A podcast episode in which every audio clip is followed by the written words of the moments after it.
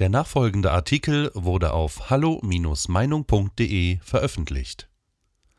Shift in der Panikmache. Krematorien statt Intensivstationen von Daniel Matisek.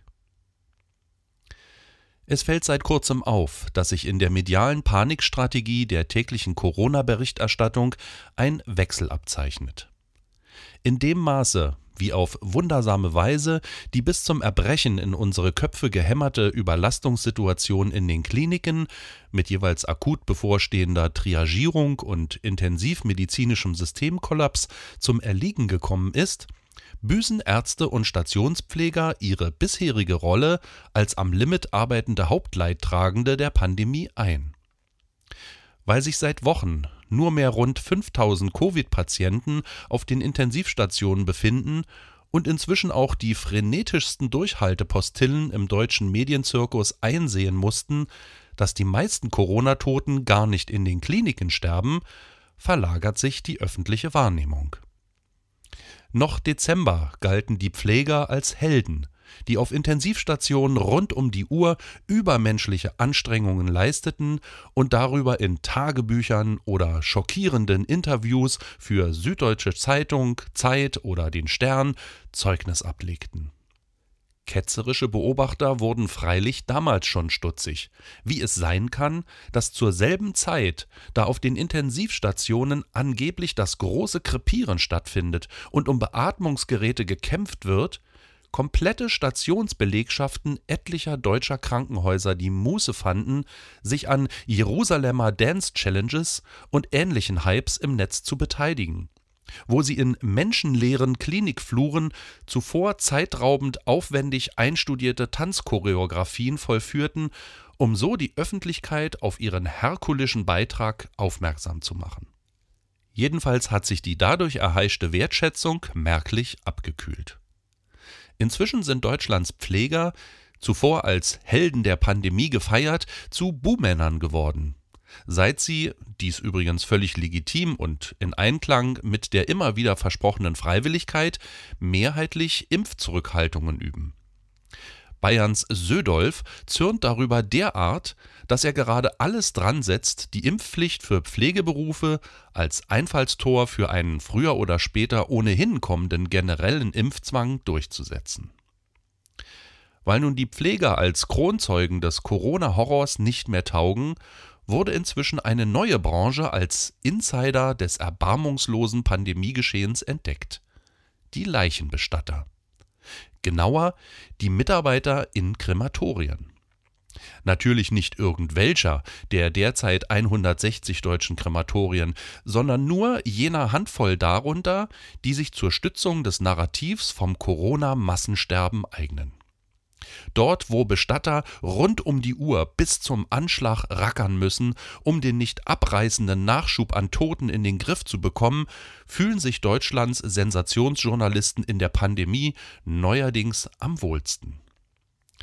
Zu dumm nur, dass hier die Wirklichkeit noch weniger zu den vorgefassten Stories passt als zuvor bei den Intensivstationen. So gilt das Krematorium in Meißen als ausgemachter Hotspot der Katastrophe. Und die Medien stürzen sich mit Wonne darauf. Leider kamen kaum jene zu Wort, die mit der angeblichen Krisensituation von Berufswegen vor Ort zu tun haben. Und wo dies doch geschah, wurde ihnen mit manipulativen Tricks das Wort im Mund herumgedreht. Ein besonders augenfälliges Beispiel hierfür war das Interview eines RTL-Kamerateams mit Meißner Bestatter. Dummerweise landete ein Mitschnitt des Originalinterviews im Netz. Und das hat wenig mit dem gemein, was später ausgestrahlt wurde. In der geschnittenen Endfassung wirkte es, als hätte der Mann Corona als tödlichste Geißel und schlimmste Herausforderung der Geschichte des Krematoriums beschrieben. Mit seinen tatsächlichen Äußerungen hatte dies wenig zu tun. Darin führte er nämlich unter anderem aus, generell seien ein bis zwei Drittel keine Corona-Toten, sondern sonstige Sterbefälle, die bei ihm im Meißner Krematorium landeten. Die Zahlen schwankten. In der einen Woche ein bisschen mehr Corona, in der anderen ein bisschen weniger. Zu denken gibt dem Bestatter, dass er auch schon jüngere, bei Verkehrsunfällen zu Tode gekommene Menschen, die oft erst posthum positiv auf Corona getestet wurden, einäschern musste. Diese tauchen in der Statistik dann bekanntlich ebenso als Covid-Tote auf wie real daran dahingeschiedene und erhöhen dort die Gruppe der auch ganz jungen, ohne jede Vorerkrankung Verstorbenen. Verstörend vor allem die folgende Aussage des Mannes.